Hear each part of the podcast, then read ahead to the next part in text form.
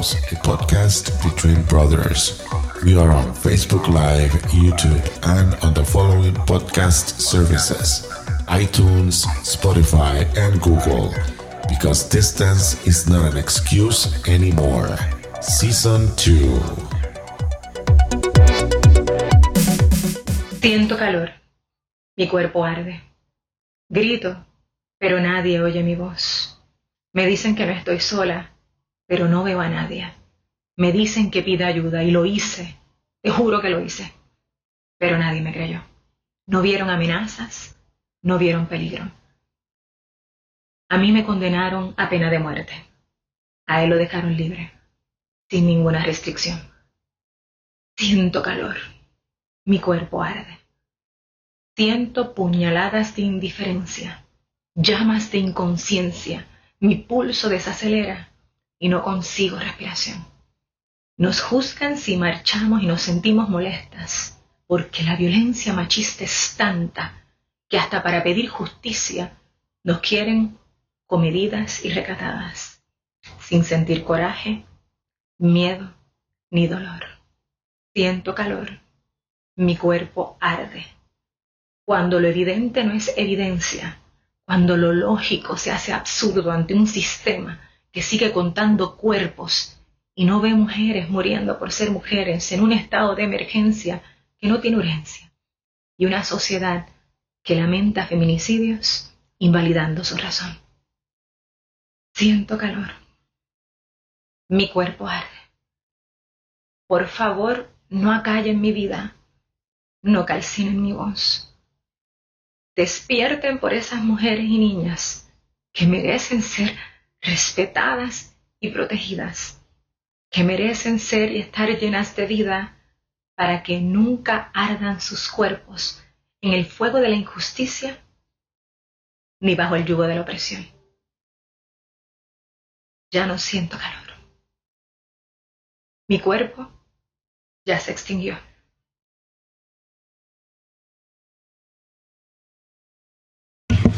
Buenas noches a todos, Erico. Buenas noches. Buenas noches, buenas noches. Estamos aquí listos. Como lo hicimos, como lo hicimos una vez en, temporada de elecciones para llevar la información.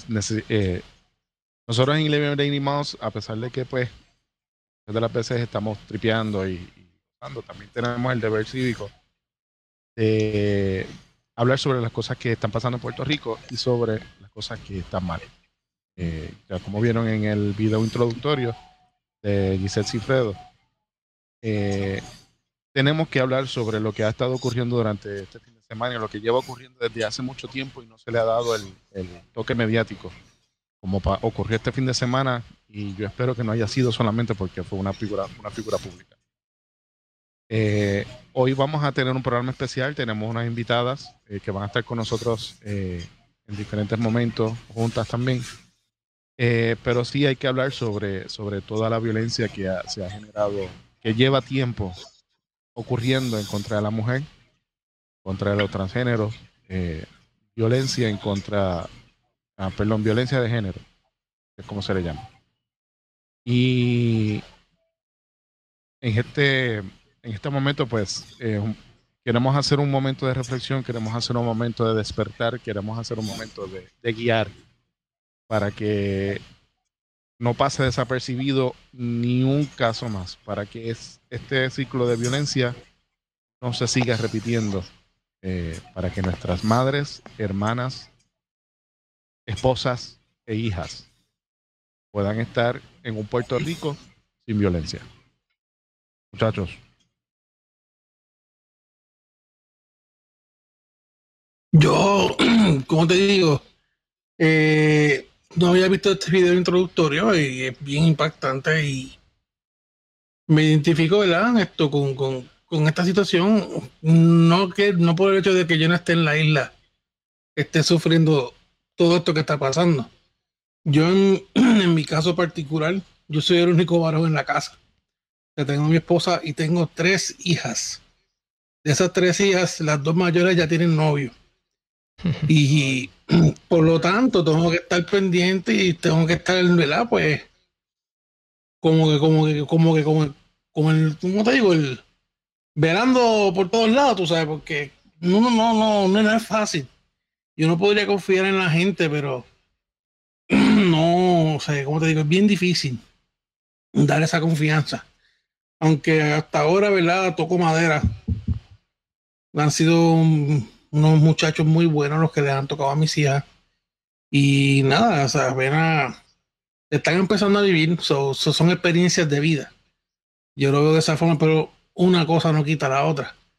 Y como siempre he dicho, y siempre he dicho, yo me acuerdo que a mí me, vacilaban mucho, porque, ¿verdad? Por, la situación, por, la situación en que estoy viviendo, que soy el único varón en la casa. Y digo, mira, después que mis hijas se den a respetar, después que haya respeto, yo no tengo ningún problema. Porque, pues, fuimos jóvenes también nosotros y pasamos por situaciones y nos dieron, ¿verdad? Pero pues, es, lo que yo digo, a piquiña, como, ¿verdad? Y yo lo que digo es, desen a respetar, si se dan a respetar, obviamente pues con la comunicación en la casa y con buenos valores, dejarles saber lo que hay. O sea, no pintarle las cosas bonitas, no. Esto es lo, esto es lo que va a suceder si te pasa esto. Y se habla. Y se llegan unos acuerdos. Y pues ya eso es decisión de las personas si finalmente hace o no hace lo que tenga que hacer. Pero tiene que haber ese respeto y darse a respetar para evitar estas cosas que están sucediendo, porque no solamente suceden en Puerto Rico, suceden en todo el mundo. Eh, pero toca, toca hondo en la isla porque fueron dos casos importantes, dos casos literalmente uno detrás del otro. Y de verdad, pues deja, deja, deja una sazón amarga. En, en los medios, en la isla, en la sociedad, ¿verdad? En la que uno piensa contra, yo quiero criar a mis hijos en un ambiente bueno y pasan estas situaciones. Y pues hay que, hay que estar ¿sabes? A, a doble ojo y pendiente a, la situación. Bueno, gente, este aquí pendiente. Eh, pero nada, no, no, realmente no, no necesariamente me organicé como con, algo, una, algo que quisiera expresar así. Eh, así que sencillamente es, eh, no sé, es demasiado frustrante y triste el tener que, que, pues, tener que vivir este tipo de situaciones, ya sea, ¿verdad? Esta, esta reciente desde la vez que Alexa creo que era que se llamaba ¿Te acuerdas de, verdad, que era trans? Este. Bueno, sí, Alexa. Ajá. Y todo lo que, pues. No, no. Es, complicado. Eh, por, la, por el asunto de la salud mental y o sea, quiénes, quiénes somos, dónde es que estamos aquí, cómo es que está pasando las cosas en la casa. No, no estamos teniendo control de, pues, de la crianza. Yo pues no, pues no, no, no tengo hijos, pero igual, pues soy hijo y, y pues tengo ese ejemplo directo de, pues, de, familia, independientemente siempre pasa situaciones y hay problemas y todo ese tipo de cosas. Eh, es complicado entender cuán importante o cuán, cuán protagónico puede ser el, descontrol mental, porque o no, estas son situaciones que no una persona realmente tiene que tener problemas serios para, para entrar en en conductas que son como descabelladas. Eh, ahí tengo a mi papá llamando. No sabe que estoy en vivo. este. Es bien. Eso es que es descabellado. O sea, eso que pasó es bien. Es bien loco. Bien raro. Eh, tener que vivirlo y, ir escuchando cada detalle, cada cosa. Este. Y nada, realmente no, no o sea, realmente yo, yo, ¿verdad? Usted que, ¿verdad? Ah, bueno, Jorge, más que nada, que me conoce, o sea, que no, yo no, yo no tengo tanta, no tengo tanta fe ni soy tan positivo necesariamente en, nada, en general. Y, y es bien frustrante para mí porque, porque es que son más motivos para tú decir, pero ¿por, ¿por qué no se acaba? O sea, ¿por qué? ¿Por qué no hay un, o sea, dónde está el botón del el stop y, y cambiar la cinta y poner un, mano, poner un DVD por lo menos? Ya estamos en Blu-ray, estamos en otras cosas, pero mira, por lo menos parar la cinta y qué sé yo, hacerle el, cuestión este de Men in Black, algo, borrarle la, no sé qué. Eso es ¿Qué es lo bueno. que hay que hacer a la gente. O sea, mira, básicamente tenemos que ser empáticos, tenemos que ser inclusivos, tenemos que entendernos, tenemos que, tenemos que entender el, o sea, según cómo usted se siente, de esa manera que usted se siente, así se sienten otras personas. Y usted, o sea, esa regla bien básica de cuando uno es pequeño de, de no hagas al otro lo que no te gusta que te hagan. Es una regla bien básica que es, yo diría que es la primordial. Olvídate de religiones, olvídate de cosas. Usted no le gusta un puño, no de puño. Usted no quiere recibir un puño, no de puño para adelante. Usted no quiere recibir tal cosa, no de eso adelante. Y tenemos que, no hay ningún tipo de empatía, hay una necesidad por querer pisotear y seguir escalando encima y pegarle el pie en la cara al otro. Y tenemos que, pues, tenemos que controlar eso un poquito, bajarle un poquito ese asunto. Aquí un par de comentarios más que, que como estoy hablando no estoy mirando. Así que no debo estar tan distraído aquí. Pero pues hay saludos por aquí. Este Leo Cabral, mira, Feliciano. Feliciano Carrión. Este. Yo me imagino que es el, que es el, el- el hermano de, de Gretchen. Ajá. Que ha apellido Cabranes. Entonces, nada, te iba, iba a comentar algo que, que acá interno, rapidito. Eh, tengo la- las vistas, a la, la sesión la tengo con, con las dos juntas, así que eh, la, la presentamos a las dos y entonces pues Sí. eh, que una pues, pues hablamos con una primero y pues la otra va Exacto. esperando ahí este, con paciencia que espere, pero que esté en cámara ahí para porque no preparé eh, escena No, indi- tranquilo, indi- tranquilo. independiente. Este, Se me pasó para esa. para cerrar para cerrar este segmento, este Joey, ac- la religión en este caso es- y el espiritualismo es un bonus. Es como tú lo dices, o sea, es, es una regla básica de vida. Lo que no, te, quieres que te guste, que te hagan a ti. Um, y eso pues nos hace falta mucho en este en estos momentos Rico. Eh, la religión y la espiritualidad pues es, es el frosting que toque. Menospreciar nada, tú sabes. Eh, porque todo el mundo que me conoce sabe que yo soy bien espiritual, o sea que en este caso, pues no hay problema.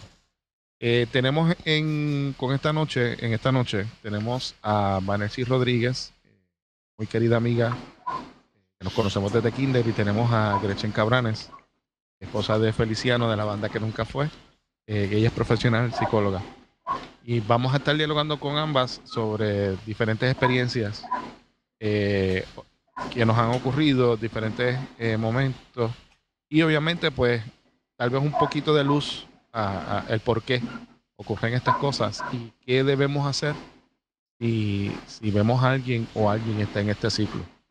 Eh, lo que queremos es llevar precisamente es ese pequeño sentido de esperanza de que podemos romper el ciclo de violencia y podemos comenzar con las pequeñas cosas o desde, nosotros a llevar ese mensaje de, empatía, a llevar ese mensaje de, amor, por decirlo de esa forma, o sea, de, querer convivir y, el, y seleccionar o elegir eso, de querer convivir, aunque usted sea diferente, totalmente diferente en pensamiento, en físico, en lo que sea, a mi persona.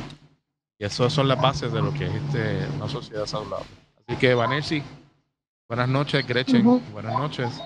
Bienvenidas aquí Buenas a noches. Bienvenidas aquí a Ireben Animados. Gracias. Este, así que comenzamos con, con Vanessa. Y Vanessa, eh, Vanessa y yo nos conocemos desde que desde kindergarten, tenemos 5 o 6 años. O sea que, que Del kinder, eso es de toda la vida. y, y, y como todo con proceso de amistad, en un momento dado, pues nos alejamos y nos acercamos, pero siempre estamos presentes eh, de una forma u otra en, en, en nuestras vidas. Y en un momento en el cual yo me alejé o nos alejamos, eh, Vanessa pasó por un proceso difícil que yo no me quiero imaginar. Eh, cuéntanos un chichín, Vanessa. Posible. Gracias, buenas noches a todos. Yo creo que la primera señal de esos, red flags que uno ve o que uno no quiere ver está también en esa parte de los amigos, cuando los amigos se alejan. Y porque a veces los amigos ven señales y ven eh, cositas que están pasando y que no están correctas. Y pues uno como está dentro de una relación, no los quiere ver. Así que, y eso es parte también, imagino que Gretchen lo hablar ahorita, ¿no? De lo que es el, ciclo de violencia, cuando te empiezas a alejar de lo que son tus amistades y lo que son este, tu, la, la gente que te puede dar apoyo por estar al lado de, de la pareja, ¿verdad? De, de, quien tú tienes a tu lado. Eh, la, la violencia doméstica, como se llamaba antes, ¿verdad? Ahora pues violencia de género. No necesariamente todo el tiempo es moretones y golpes. Tiene mucho que ver también con la parte emocional eh, y cómo se tratan y los comentarios que se hacen y, y cómo se va afectando la, la parte mental, ¿verdad? De, esa persona que está envuelta dentro del ciclo. Y eso fue más bien lo que me pasó a mí. Eh, yo no me estaba dando cuenta de que yo estaba dentro de un ciclo de, violencia eh, hasta que estoy en mi proceso de divorcio y estoy hablando con el, con el abogado, eh, contestando una demanda de trato cruel que pusieron en mi contra. Y en ese proceso, cuando yo le empiezo a contar al abogado, yo hice una pausa y el, y el, abogado me dice, ¿qué te pasa? Yo le digo, es que me acabo de dar cuenta que yo he sido víctima de violencia y yo no me había dado cuenta. Eh, había muchas cosas dentro de la relación, empezando por la infidelidad. Eh, muchas, muchas veces escuchamos cuando le decimos a otras mujeres, si te fue infiel, ¿para qué vas a volver con él? Si te fue infiel, ¿por qué le das otra oportunidad? Y si te lo hizo una vez, te lo va a volver a hacer. Eh, en ese momento yo no sé por qué. Yo no tengo, yo ahora mismo no te tengo una eh, respuesta para decirte por qué yo perdoné la primera infidelidad cuando éramos novios. Tampoco sé por qué perdoné la segunda infidelidad cuando éramos novios. Eh, ahora cuando uno ya más, más, más, está más maduro, ha adquirido más experiencia, a lo mejor podría decir porque no quería estar en casa de mis papás, porque quería independizarme, porque lo veía como un mecanismo para salir de mi casa. Eh, no sé, ¿verdad? Tal vez esas podrían ser muchas de las explicaciones, pero en ese momento eh, creía que el, el, cuento de los hombres, el hombre o la pareja, ¿verdad? Que es infiel, se puede eh, arreglar, por llamarlo de alguna forma. Él se puede corregir, tú, lo puedes, tú le puedes enseñar, lo puedes educar. Eh, y también, esas son cosas que nos dicen nuestras mamás. Nosotros lo escuchamos en nuestra casa. ¿verdad? Al hombre tienes que educarlo, al hombre tienes que enseñarle. Eh, y pues nos vamos creando ese cuento, así que yo vi que mi abuela perdonó infidelidades, pues porque yo no podía hacerlo. Ya dentro, de la, ya dentro del matrimonio, ya cuando nos casamos, eh, me doy, y, y, alejado de mis amistades, Érico fue el único que fue a mi boda de mis amigos, y fue porque puso la música, este, y puso el, y puso el audio. Así que fue, fue, fue triste, ¿no? El, el saber que mis amistades no estaban ahí para mí, porque ninguno, ninguno lo apoyaba, ninguno estaba de acuerdo en que yo entrara en esa relación con él. Desde novio ya yo sabía que él era una persona agresiva. No tuvo que darme ni gritarme, pero ya yo sabía que era una persona agresiva por el comportamiento que yo veía con sus hermanos, el comportamiento que veía con sus vecinos. Nosotros teníamos un, una broma de pareja y la broma era que nos iban a encontrar por la peste porque él tenía un carácter fuerte y yo decía que yo tenía un carácter fuerte también. Así que eh, entrar a una relación de, matrimonio con un chiste como ese, ahora yo me doy cuenta que no es normal, que no está bien, pero eso era lo que nosotros decíamos en ese momento. Eh, así que en un punto dentro de la relación yo, cedí, yo, decidí ceder y al, al yo ceder, eh, pues muchas, muchas de las amistades que yo podía tener poco, pocas amistades que tenía cercanas en ese momento me podían ver en un rol a lo mejor más sumiso, haciendo cosas que a lo mejor yo jamás hubiera pensado que iba a estar haciendo.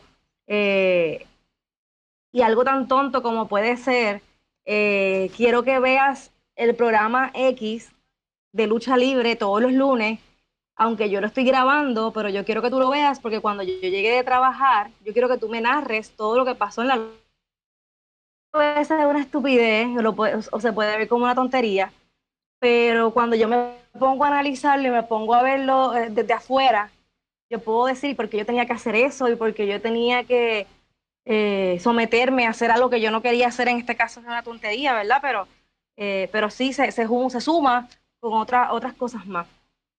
Eh, él, yo, yo tenía miedo a veces a las reacciones que él pudiera tener porque él alzaba la voz, él gritaba y a mí eso no me gustaba. Durante, estando en el ya casado, yo me entero de una tercera infidelidad dentro de cuando éramos novios. Yo no la conocía, así que yo me entero ya cuando estamos casados, hay otra infidelidad. Y el que piense que ser infiel no es violencia, ser infiel es violencia. Eh, la infidelidad es violencia. Eh, yo tenía un amigo, teníamos un amigo sacerdote que en una ocasión, ya después yo divorciada, me dijo, él nunca tuvo la intención de ser fiel y tú te quedaste ahí y él nunca tuvo la intención de ser fiel. Eh, entonces me hacía sentir culpable a mí, porque entonces yo permití también todas esas cosas. No, yo no soy culpable. El problema no lo tenía yo, pero eso lo puedo ver ahora. Eh, él se compró un carro, él sacó un carro a mi nombre sin decirme nada. Eh, yo me enteré cuando él fue a recogerme en el carro nuevo. Y yo, mm, por no entrar en un proceso de discusión, eh, por no llevarle la contraria, porque él no gritara, cedí nuevamente, ¿verdad? Y fui al dealer y firmé el carro, pero yo no estaba contenta. Firmé, ¿verdad? Yo no estaba contenta con la adquisición del carro. Cuando nos divorciamos, ya saben quién se quedó con el carro nuevo y con la deuda, ¿verdad?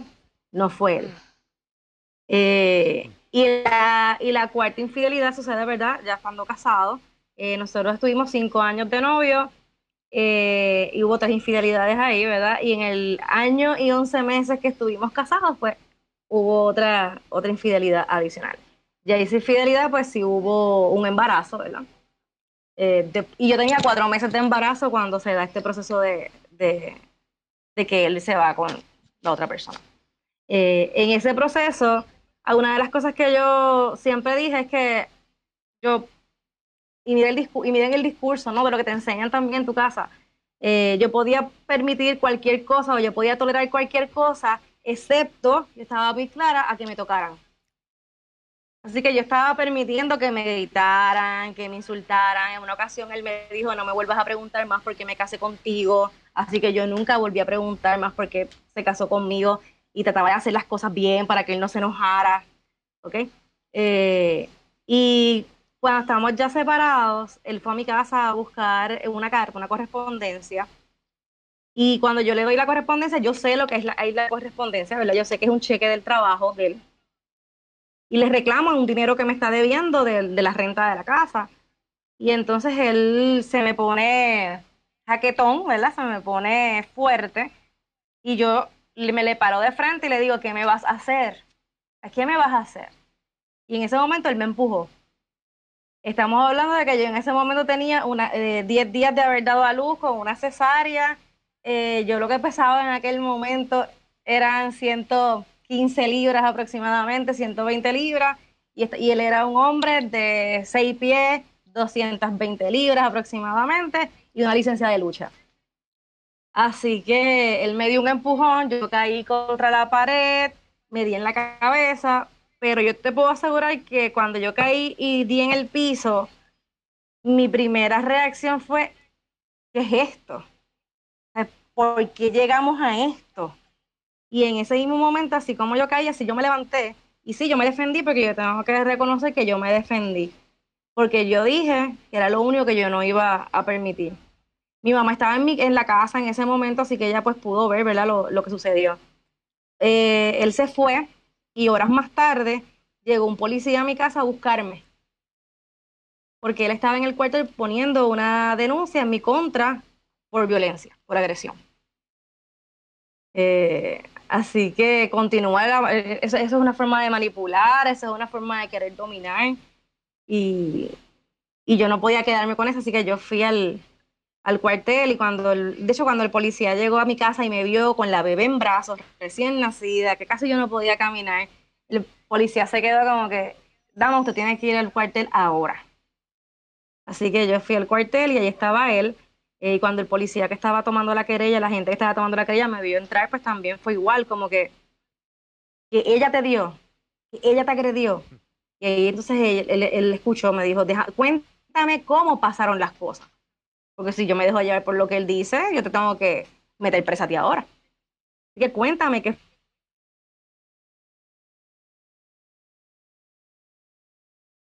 Pudimos ir al tribunal, pudimos poner la orden de, de protección. Eh, Y, y pues, pues todo transcurrió, ¿verdad? Eh, dentro de todo lo que son los procesos de divorcio, ¿verdad? Pues todo transcurrió de la mejor manera posible, si lo podemos decir de una forma, hasta que llega la denuncia por trato cruel de parte de él, cuando yo soy la que tiene la, la, la orden de protección a favor, ¿no? Así que en ese momento, cuando yo empiezo a juntar todas esas cosas, es que yo me doy cuenta, hablando con el abogado, de que yo, eh, eh, la, la, mujer de, de, cuatro, de, de, cuatro de honor, eh, la, que estudia, la que estudiaba psicología en ese momento,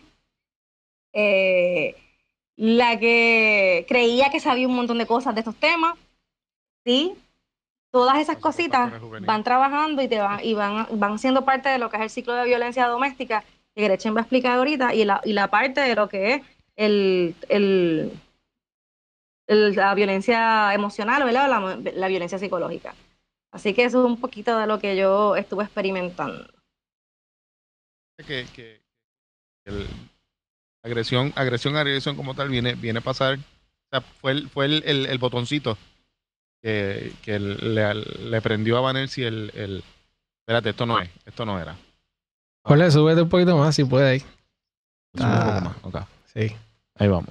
Y entonces, eh, que tenemos muchas, a, a, ahora mismo pues eh, tenemos eh, un ejemplo de muchos tipos de, de, violencia, que no necesariamente tiene que ver con el aspecto físico, o sea, sino el aspecto emocional, eh, el control tú haces lo que yo diga, etcétera, etcétera, manipular. Uh -huh. um, Gretchen, que digo, ¿verdad? Gracias, en el caso de Vanessa, pues no, no pasamos a, mayores. Vamos, vamos a estar viendo varios comentarios eh, mientras estamos discutiendo, eh, que si de momento no te enviamos algún comentario, eh, pues ya sabemos.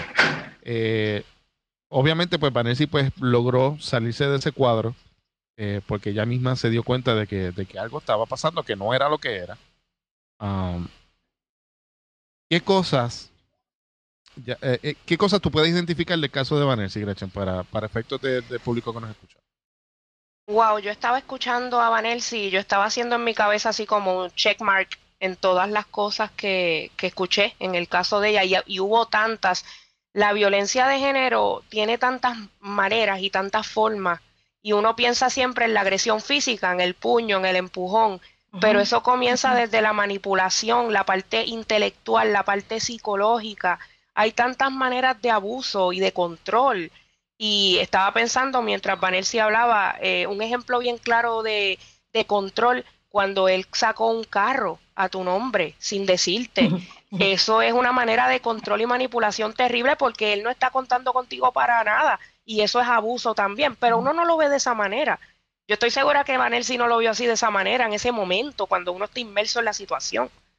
Pero realmente es una manera bien. El, el abuso a veces físico, muchas veces es lo último que ocurre.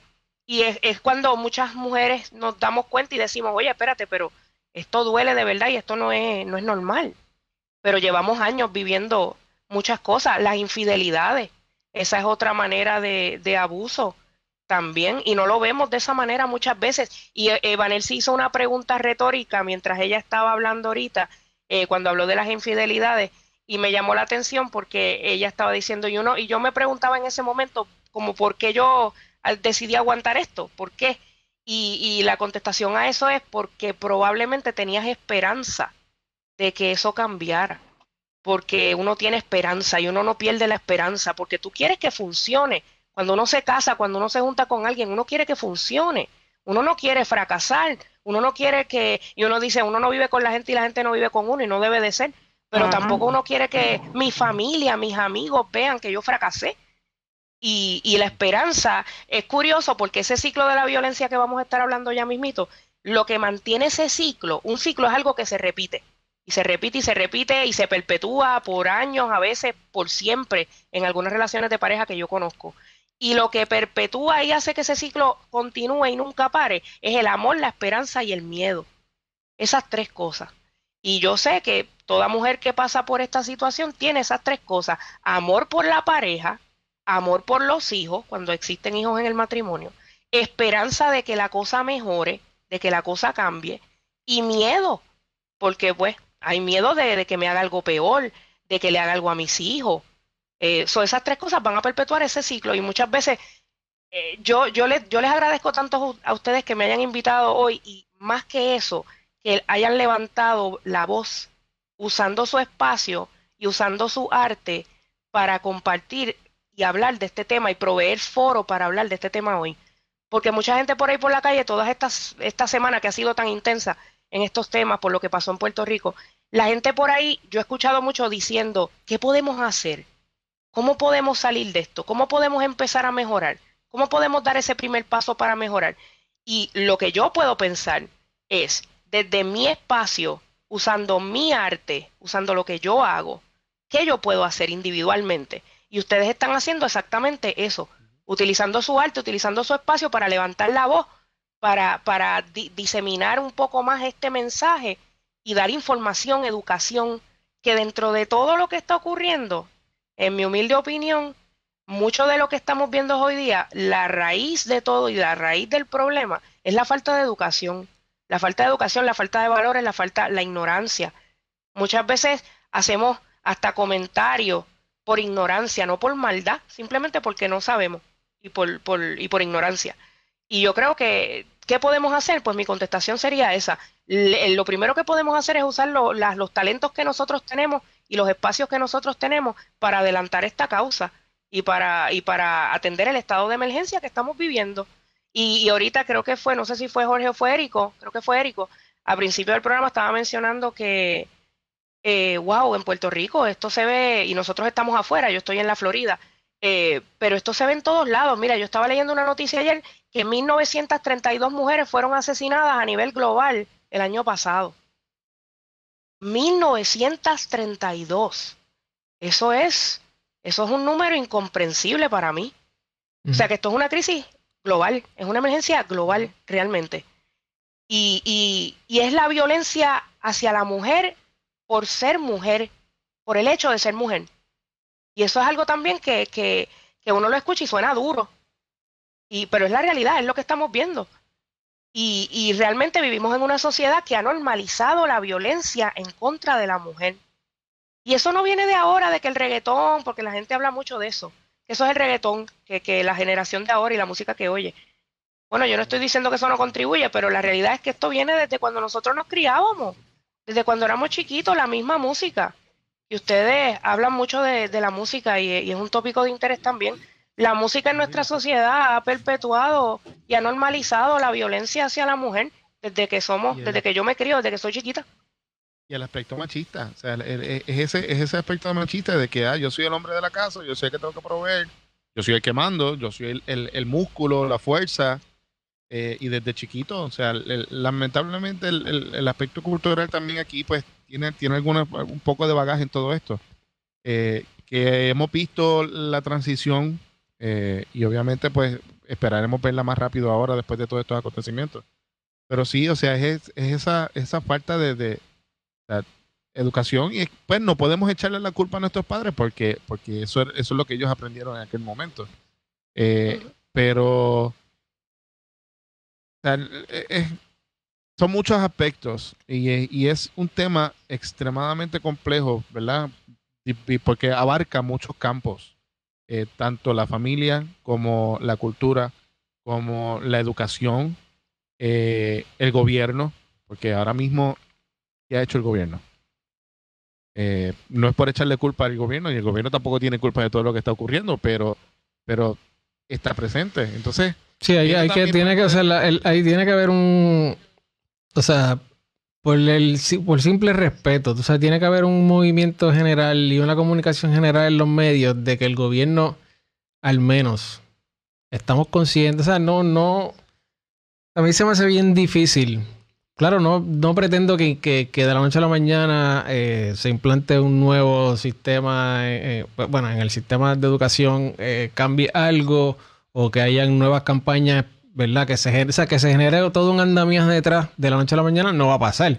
Pero por lo menos tiene que haber una comunicación constante y, y, y, al menos a nivel de, de país con insistencias de que estamos pasando por esto y que no, que no sea algo como, como si no, estuviese pasando nada. O sea, no, no puedo entender de que, maldita sea, saca par, o sea, hay un, ellos tienen dinero, sacan un poco de dinero y entonces crea por lo menos una campaña rápida, algo accesible de inmediato que funcione, que al menos se sepa que está simpatizando con nosotros, que por lo menos sintamos que estamos todos en el mismo lugar, pero no, ni eso pasa.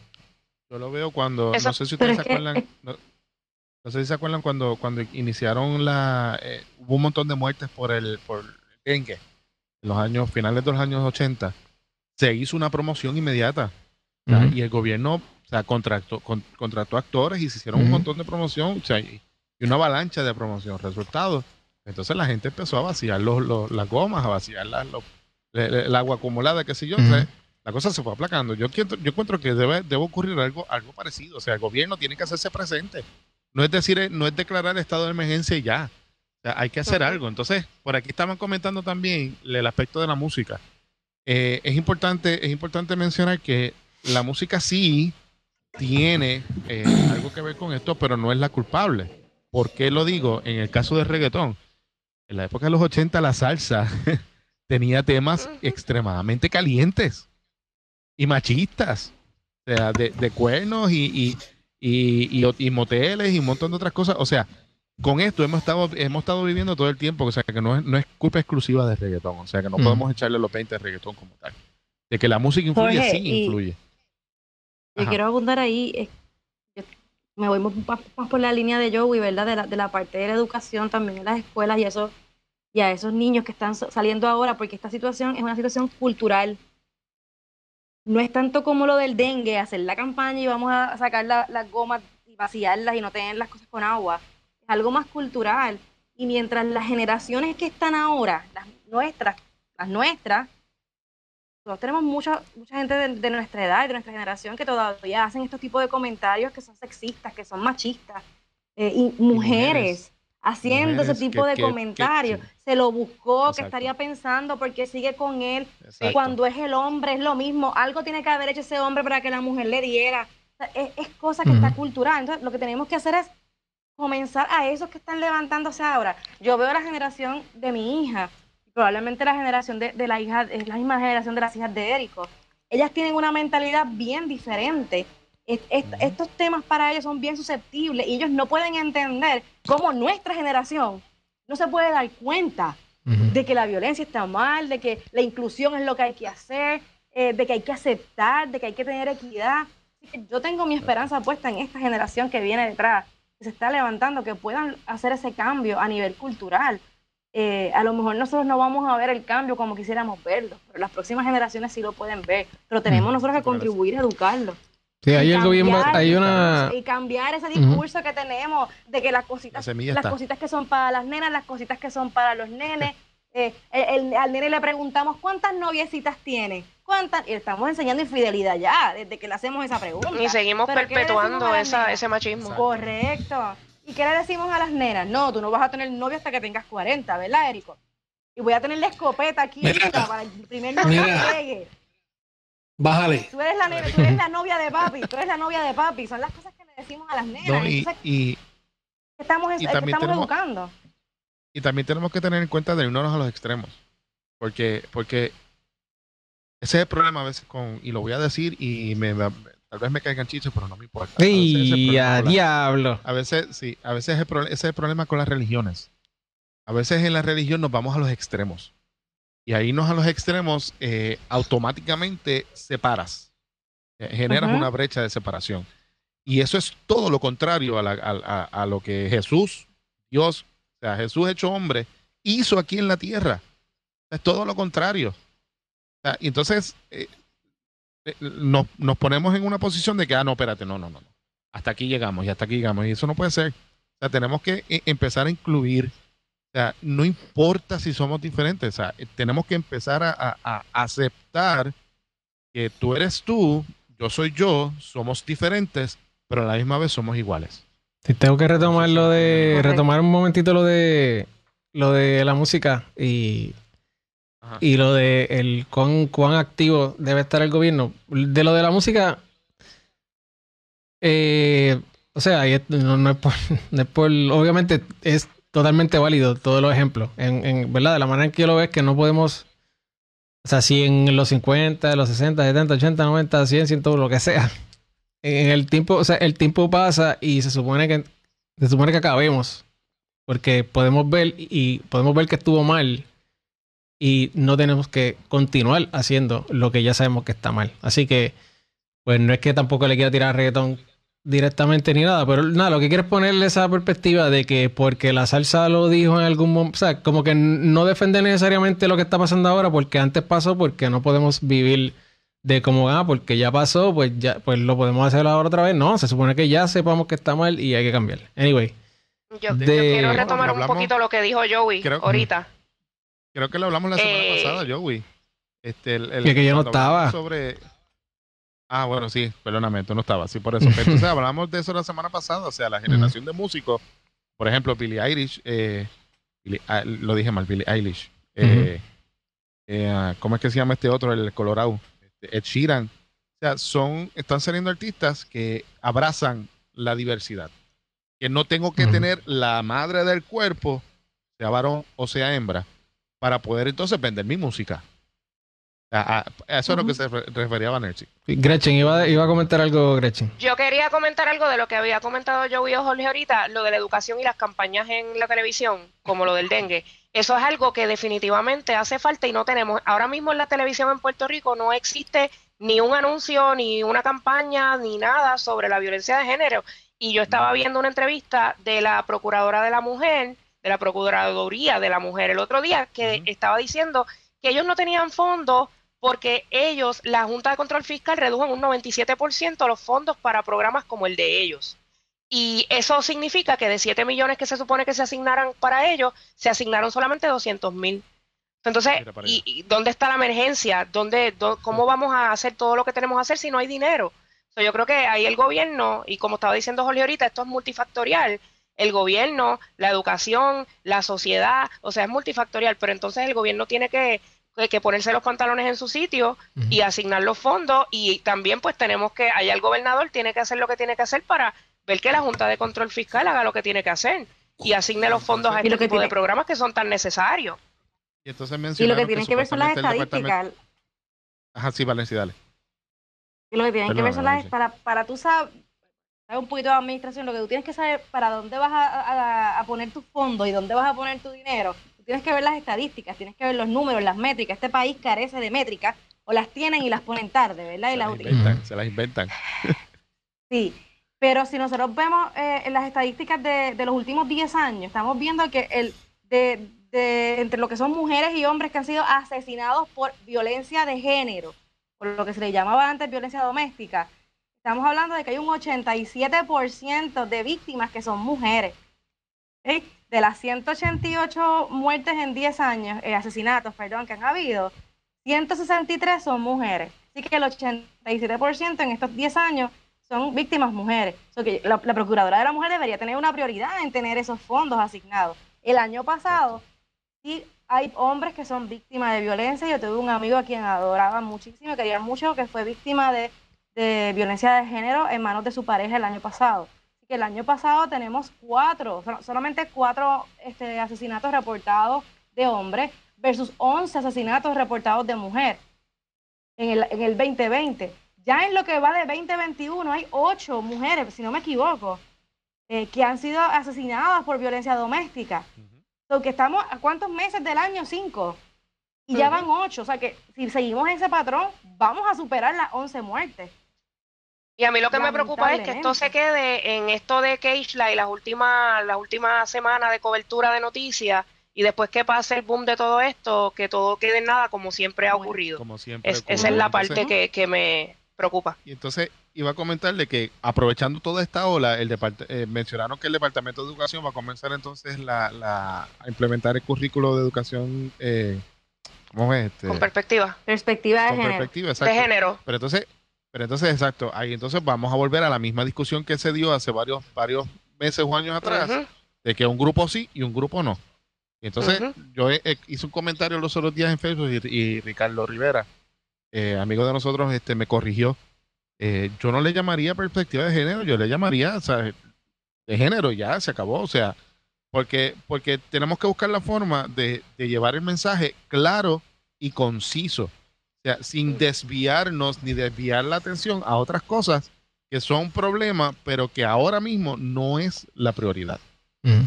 Entonces, el gobierno tiene que actuar. Y entonces Francesca me estaba, comenta- Sí. estaba comentando que ahora mismo que este- esto es un buen momento para convocar, convocar artistas, e influencers para llevar este mensaje. Sí.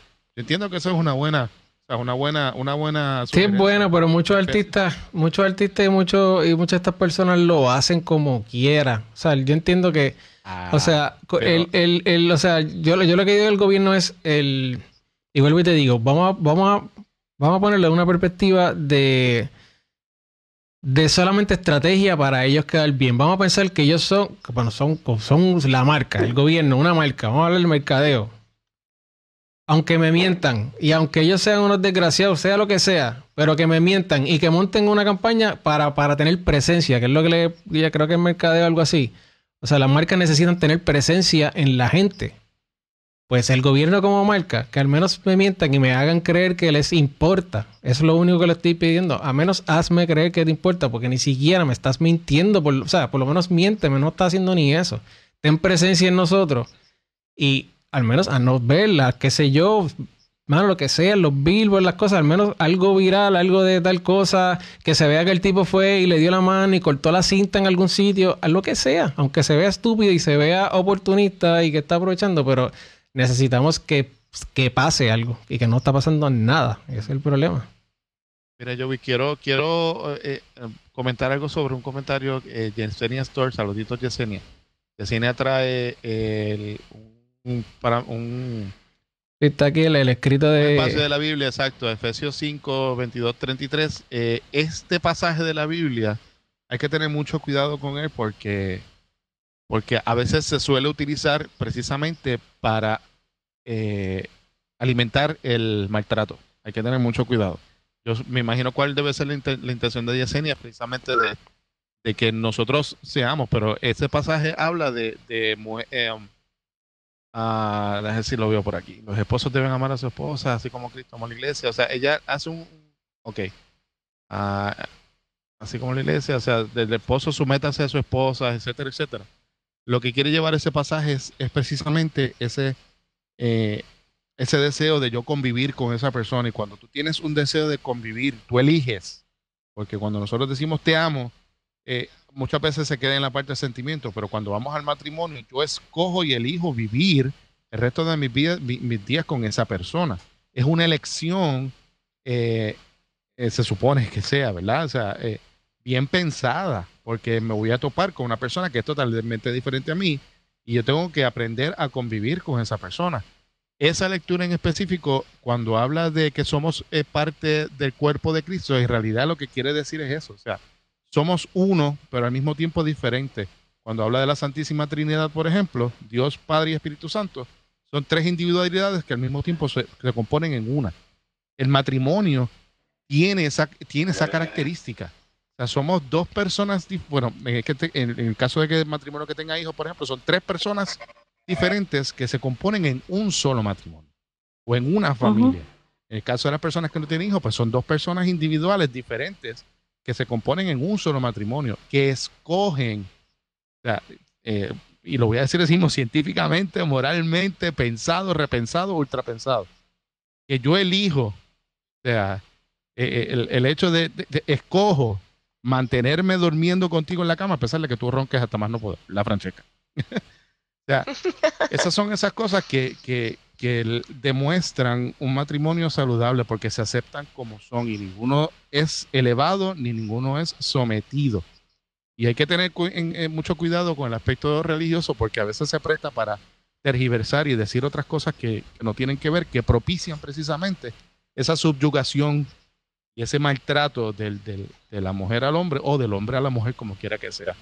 Eh, Sí, muchas veces porque- Sí, muchas veces, muchas veces la, la, la religión, digo, cada, cada Sí, cual, y, digo, con, re- Joey. y- y con respeto, pero muchas veces la religión pasa con el ejemplo que, hablam- que hablamos de cómo una canción en X época, y, y se supone que entonces en esta época eh, hayamos aprendido y no repetir, pues a veces la religión no nos deja eh, seguir hacia adelante y salir de conductas que estaban erradas. Así que tenemos que tener un poquito de cuidado con eso, ¿verdad? Este, Bien correcto. Así que vamos con lo, con lo de Gretchen, ¿verdad? Para... Yo quiero montarme sí en ese, en ese tren de, de pensamiento de Jorge para dar, decir unas características bien importantes de lo que es una relación tóxica. Y esto yo siempre digo que nosotras, ¿verdad? Las mujeres y también los hombres, que hagan el ejercicio y se pregunten si la pareja con quien usted está en este momento presenta alguna o puede contestar que sí a algunas de estas. Y esta que, esto que voy a decir ahora no está en esa, en esa presentación, pero después voy a ir al, al círculo de la violencia. Ok, relación tóxica. Si la persona te humilla o se burla delante de otras personas de ti. Si la persona te está humillando constantemente, hace burla, chistes, ese tipo de cosas eh, delante de otras amistades o otras personas. Eh, controlar tu forma de actuar. Esa persona quiere que tú seas como él quiere que tú seas. Eh, alejarte de las amistades y la familia, que fue una de las cosas que, que Vanessa también estaba hablando ahorita. Eh, te aleja de ellos, no quiere que salgas con tus amistades, no quiere que estés con ellos, eh, no quiere que hables con tu familia, te alejan de las personas que ellos saben que están ahí para ti, que te pueden apoyar y te pueden ayudar a ver que lo que estás viviendo pues no es normal. Maltrato intelectual, que hablábamos ahorita de eso, hay un término que le llaman la macho explicación, no sé si lo han escuchado, mansplaining o la macho explicación. Y ese es el típico hombre que siempre está corrigiendo a la mujer frente a los demás. Siempre él tiene la razón, siempre está corrigiéndola, siempre eso, eso es la macho explicación. Yo sé todo, tú no sabes nada, ese tipo de, de, comportamiento. Eh, tampoco te da explicaciones de cómo gasta el dinero, de cómo usa el dinero, las tarjetas de crédito, eh, nada de eso, hace las cosas. En el caso de Manel, si se compró un carro en nombre de ella y todo, no le dio ningún tipo de explicación eso también es, es una manera de control y de, y de abuso. Eh, no reconoce la valía de su pareja en ningún momento y eso pues va de la mano con lo que hablábamos ahorita de la, las burlas, los chistes, las faltas de respeto frente a los demás. Eh, es una persona que culpa por todo a la pareja. Todo es tu culpa. Esto pasó porque tú me hiciste hacerlo. Como cuando le meten la bofeta, como dice uno a, la mujer y te dice, eso, tú me, tú me, me sacaste de mis casillas, me, me hiciste sulfurar y entonces pues es culpa tuya. Pues culpan a la pareja de todo. Usar sarcasmos y bromas para burlarse de la pareja. Todo el tiempo es un sarcasmo, un chistecito, eh, para hacer burlas. Y estas burlas a veces son hasta sutiles. No son cosas que son eh, obvias o directas. Son cosas que son sutiles muchas veces, pero que uno se da cuenta. Quitarle el teléfono para ver con quién está hablando, para verificarle los textos, para ver con quién, a quién llamó, cuánto tiempo habló con la persona, estar investigando. Eh, el teléfono de la persona. Eso también. Eso definitivamente es relación tóxica. Eh, son manipuladores emocionales. Eh, esos son unos expertos en manipularte emocionalmente y uno no se da cuenta, sobre todo cuando uno está inmerso en la situación. Pero las personas de afuera a veces se dan cuenta y nos dicen, oye, pero esta persona te hizo eso. Por ejemplo, un ejemplo bien claro. Yo tenía una amiga que el, el esposo le decía, ella decía, voy a almorzar con fulana de tal. Y él le decía, ah, pero yo ya tenía planes contigo ese día. Ay, pero entonces no puedes ni ver a la amiga y tampoco puedes hacer lo que querías porque te hace sentir culpable. Te está manipulando a pensar que, ay, bendito, le dañé lo que el, almuerzo que me iba a invitar o lo que sea. Eh, te dice fea que no te queda bien la falda, que no te queda bien la ropa, que porque tú andas con otras amigas, ese tipo de cosas, también. También controla lo que te pones, te dice que no te puedes poner una falda o que no te puedes poner un traje, quiere controlar cómo tú te vistes, cómo te maquillas, cómo te peinas todas esas cosas. Y la última, que es una de las más, de las más obvias, ¿verdad? Te grita y te ofende. Eh, ninguna de estas cosas es normal. Ninguna de estas cosas es, es aceptable y todas estas cosas son indicadores de que tú estás en una relación tóxica. Eh, ahora quiero pasar eh, rapidito al ciclo de la violencia. Este ciclo, yo sé que ustedes lo han visto muchísimas veces, pero esto es lo que, lo que ocurre y es un ciclo porque como estábamos hablando ahorita, se perpetúa y continúa ocurriendo. Primero tenemos casi siempre la fase de tensión. En esa fase de tensión se enoja, eh, te va gritando, te va humillando, controla tu vestimenta, te aísla de, la, de las diferentes personas y de los amigos y se va haciendo un, un, ambiente de tensión en la casa y donde quiera que está.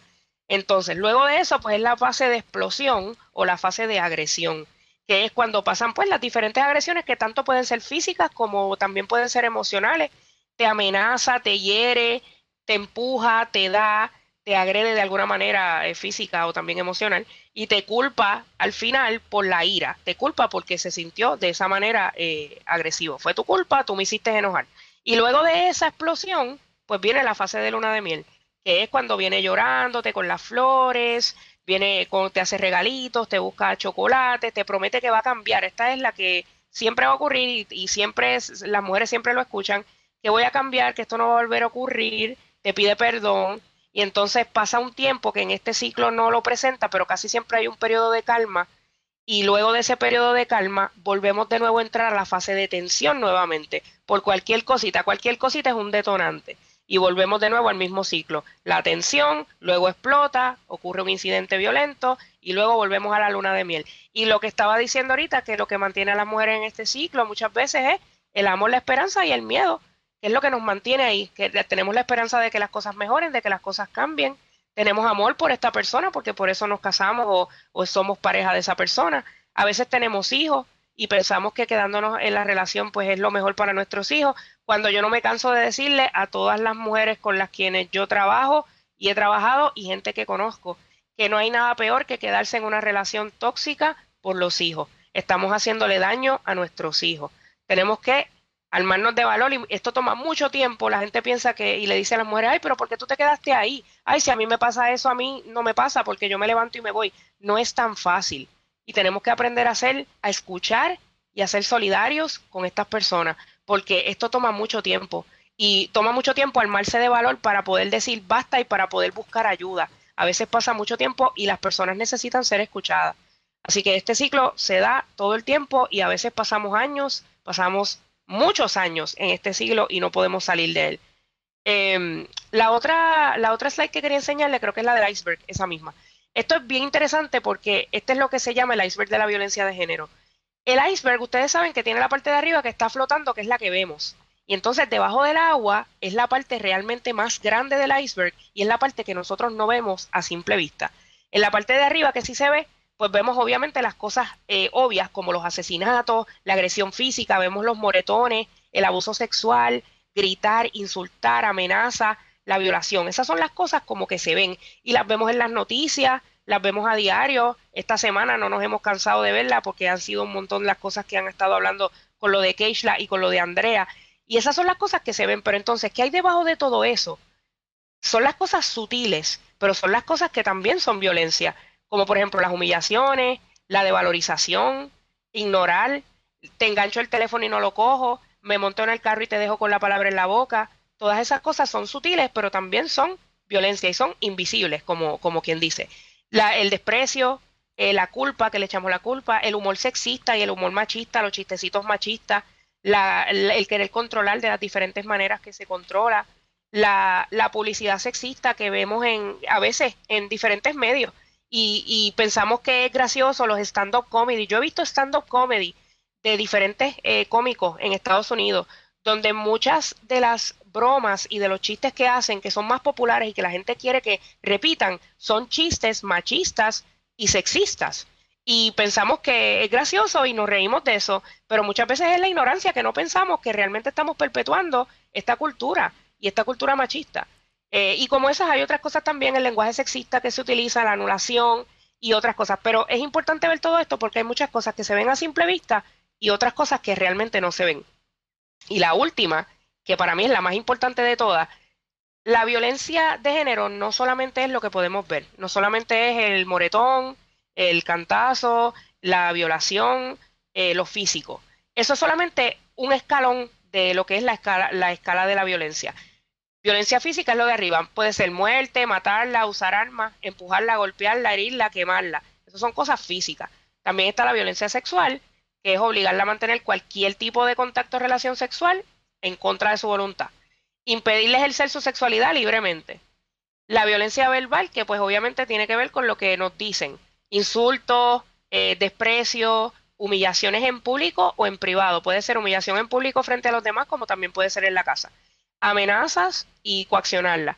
Y la violencia psicológica o la violencia emocional, que pues de esto, realmente esto es un escogido de algunas de las cosas, pero hay muchísimas más ignorar la, presencia de la mujer, como lo estábamos hablando ahorita, te engancho el teléfono, me monto en el carro y te dejo con la palabra en la boca, ese tipo de ejemplo. Espiarla, verificarle el teléfono, espiarle lo que tiene en el carro, en la cartera, en los bultos, todo ese tipo de cosas. No atender suficientemente sus necesidades económicas y las de sus hijos e hijas. Y aquí también entra el control económico cuando no decimos lo que hacemos. Él no nos dijo qué hiciste con el dinero, no nos rinde cuenta, no sabemos nada de las cuentas de las tarjetas de crédito. Y controlar las relaciones sociales, como pues no puedes salir con tu amiga, no puedes ver a tu mamá, no puedes ver a tu hermano, y la, lo, la aísla, obviamente con el propósito de que la persona no vea lo que está ocurriendo en la vida de esta persona. Así que la violencia tiene muchas caras y no, no podemos enfocarnos solamente en la física porque eso es solamente una de ellas.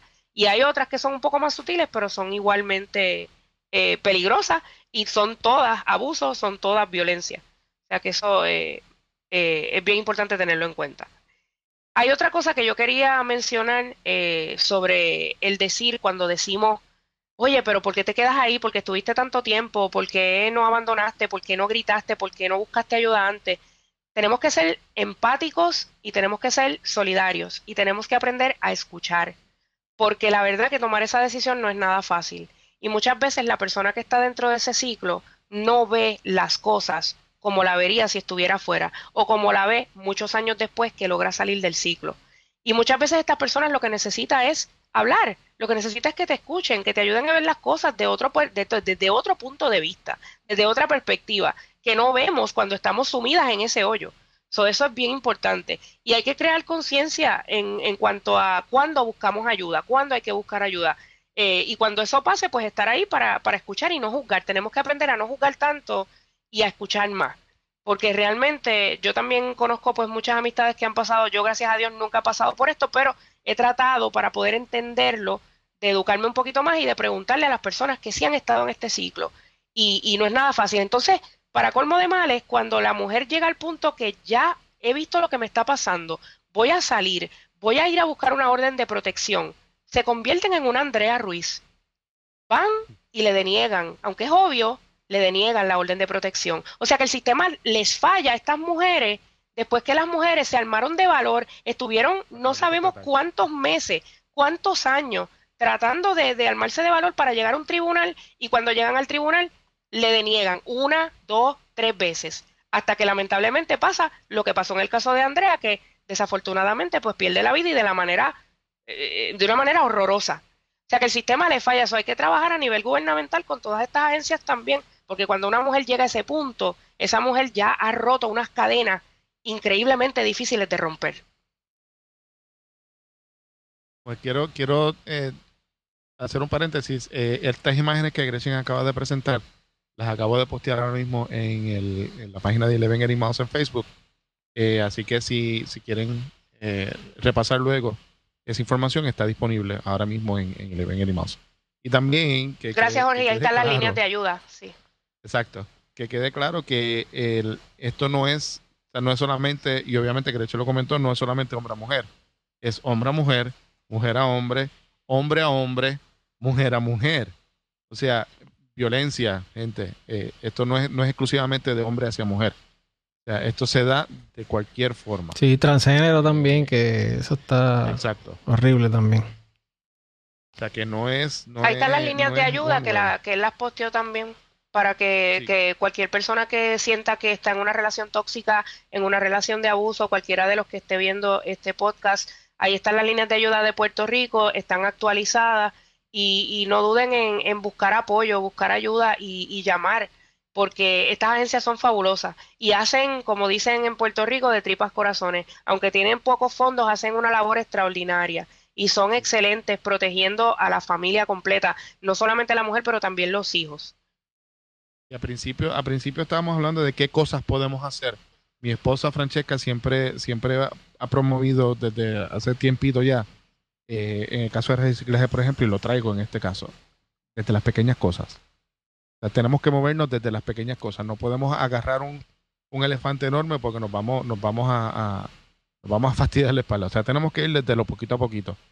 Coge ese post, coge esas imágenes, compártelas, postealas en tu Facebook, envíaselas a tus amistades, ponlas en Instagram, que se vean. Eh, tenemos que empezar desde lo más chiquito y nosotros eh, tal vez no tenemos la fama que tienen otros, otros influencers en, Internet, pero sí tenemos un espacio y aprovechamos el espacio precisamente para llevar información correcta, para llevar un espacio de desahogo, para llevar un espacio de esperanza y educación, que es lo más importante. Lo importante es Si usted lo ve, lo vio, compártelo, cógelo, tiene permiso para llevarse el podcast, tiene permiso para llevarse las imágenes, Gretchen. O sea, que las comparta, porque siempre va a haber alguien en nuestro, en nuestro ciclo de, de amistades que esté pasando por algo similar y no sabe qué hacer. Esto, esto es lo más, lo más, lo más crítico. Porque estamos rodeados de amistades y nosotros no sabemos qué es lo que está pasando. O sea, como dice el refrán, este, nadie sabe lo que hay en la olla excepto la cuchara que lo menea. O sea, no sabemos qué es lo que está pasando. Y si nosotros logramos compartir, eh, co- compartir estos números, logramos compartir este mensaje, llevar este mensaje, aunque sean poquitas personas, no importa, no nos importa. O sea, la idea es llevar el mensaje, empezar desde lo poquito. Y desde lo poquito, eventualmente, si todo el mundo se une a este mensaje, créeme, créanme que vamos a poder llegar muy lejos. Una persona que se toque hace la diferencia. Exacto. Y un, y un- y asesinato que podamos evitar más todavía. Exacto. más todavía. Correcto, correcto. Así que tienen el permiso. De hecho, me, voy a adelantar en lo más probable a, a lo que usualmente hacemos al final, pero, pero nosotros estamos en, en YouTube. eh, tenemos nuestro canal bajo el- el- la sombrilla de Chrome Stereo, pero lo puedes buscar y le ven Eddie Mouse. El podcast va a estar ahí, el- esta grabación va a estar ahí. Lo, obviamente va a estar en Facebook. Y también tenemos el audio de esta grabación, la vamos a estar publicando en los próximos días, eh, que en cualquier servicio de podcast lo vas a poder, te vas a poder suscribir y vas a poner, vas a poder obtener la grabación y la información. Así que búscanos así mismo como Eleven Eddie Mouse y vas a poder tener la información, compártela. O sea, tan simple como agarrar el post y darle un share. O sea, nosotros no queremos hacernos famosos con esto porque esta jamás fue la intención de este podcast y jamás ha sido. Nosotros lo que queremos es ser parte de ese movimiento educativo contra la violencia de género y que lo más que queremos es que no perezca ni muera una mujer más, o un hombre más, o un transgénero más, Porque no, no puede seguir pasando. Punto y se Ujú. acabó. Correcto, correcto. Eso mismo es. Dile, dile, dile, dile ahí. Ah. Y eso que no quiere hablar de lucha libre. No, mijo, no. No, pero El- fíjate, hoy, hoy aprendí algo bien interesante y ya sé por qué Vanel si no, no, no es fanática de la sección de deporte. Este, así que eh, tiene, eh, contiene toda la, ¿verdad? todas las razones y está muy justificado. Un eh, día voy a hacer un libro, voy a hacer un libro, Joey, que se va a llamar La verdad detrás de la lucha. Ahí está, Oh, Prepárate. Dios. brutal. Ay, ay, ay. Bueno, pues sí, este, vamos a darle un poquito de, este, ¿cómo se diría? Vamos a poner esto más eco-friendly aquí. Vamos al ¿Pasamos a los auspicio. Sí.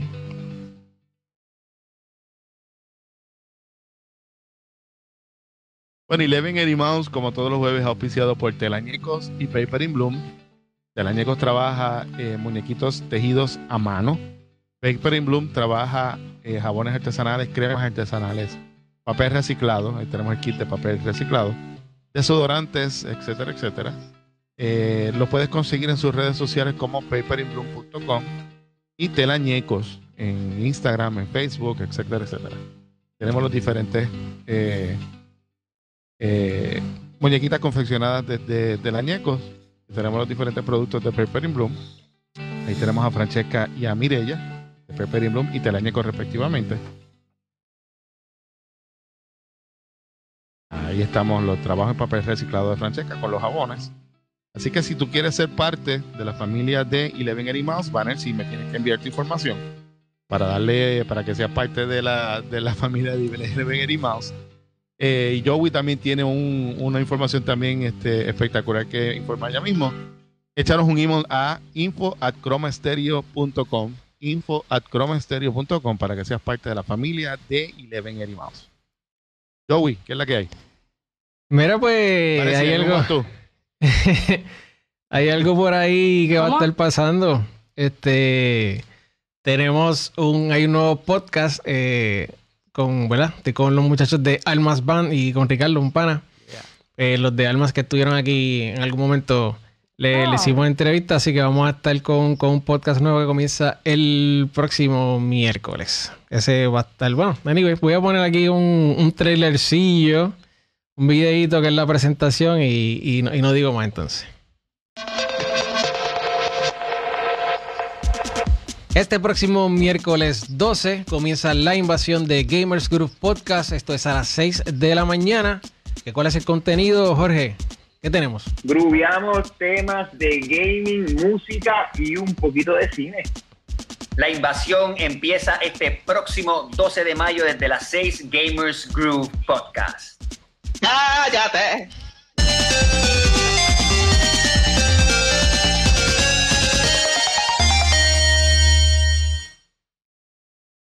Brutal. Ahí está, papá. ¡Wow! Eso es lo que A las 6 de la nítido. mañana. ¡Wow! A las 6 de la mañana. No es la hora de los mañana. games, qué carajo. Pero es que, es que esa hora ellos terminan de jugar. Esa hora. Ellos terminan de jugar. Ellos terminan de jugar a esa hora y se van a desayunar.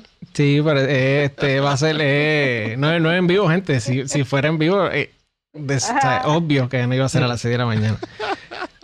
Pero sí, vamos a estar los martes, vamos a estar grabando y entonces preparamos la cuestión para, para el próximo día, para el miércoles. Así que vamos a estar empezando ese vacilón, a pasarla chévere. Lo que no me dejan hablar aquí en 1180 Miles.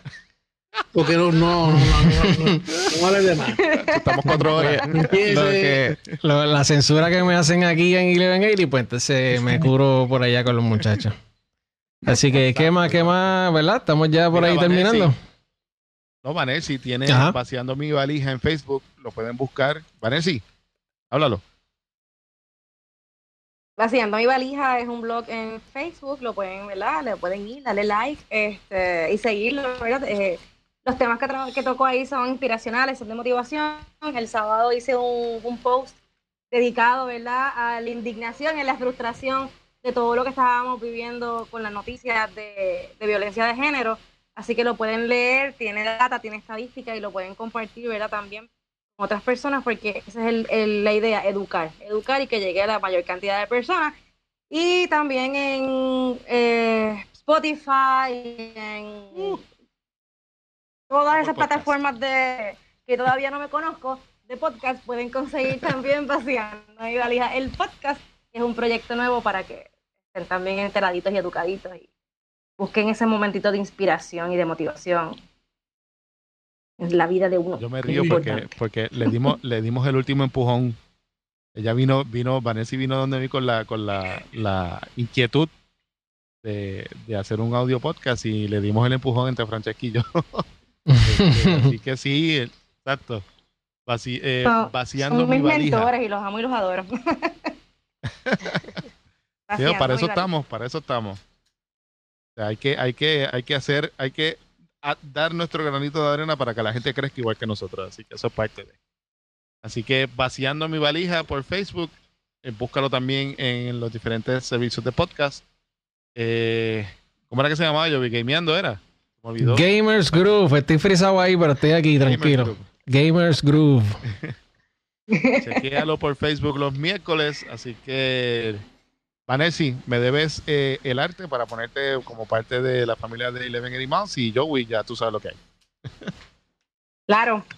Mira, ahí se fue, ahí se fue Joey otra Estoy vez. aquí, estoy aquí, estoy, estoy, estoy todavía. Lo que ahí, pasa es que la cámara está en lo suyo, está en lo suyo.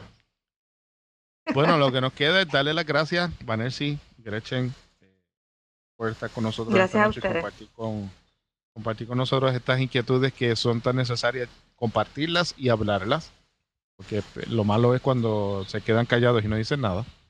Eh. Muchas gracias, de verdad que sí. Este, esperamos que no sea la última vez, así que y que pues podamos hablar de otros de otros temas sin tener que, que recostarnos obviamente de, de aconte- acontecimientos negativos con lo que han pasado este fin de semana Keishla y Andrea. Gracias a ustedes que, por la invitación y gracias por el foro. ¿Alguna promo de Gretchen? Me pregunta si tienes página. No, para hoy no hay promo, pero viene por ahí después. Ya, ya, ya, Muy bien. ya les voy a enviar algo ya mismo.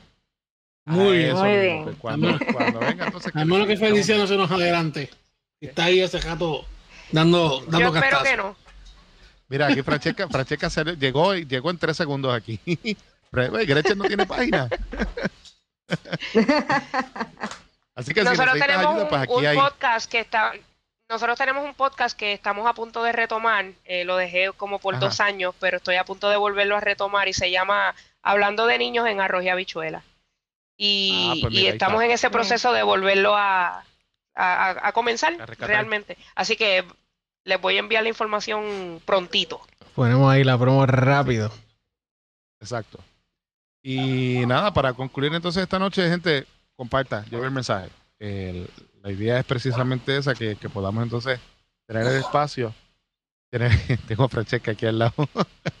tener, tener ese espacio de dialogar, eh, tener ese espacio de desahogo, eh, informativo. eh, tienen los números, está posteado en la página de, de, de Living Eddie Mouse. Tienes el permiso para llevarte la- los posts, tienes el permiso para llevarte el podcast, el audio, lo que quieras. Compártelo, porque eso es parte, eso es parte de lo que nos toca hacer. Rico, llévatelo, pa. Que me lo lleve si ustedes ya lo lo tienen todo. Yo se lo digo, hoy yo estaba de cheerleader. Viene, que va a jugar.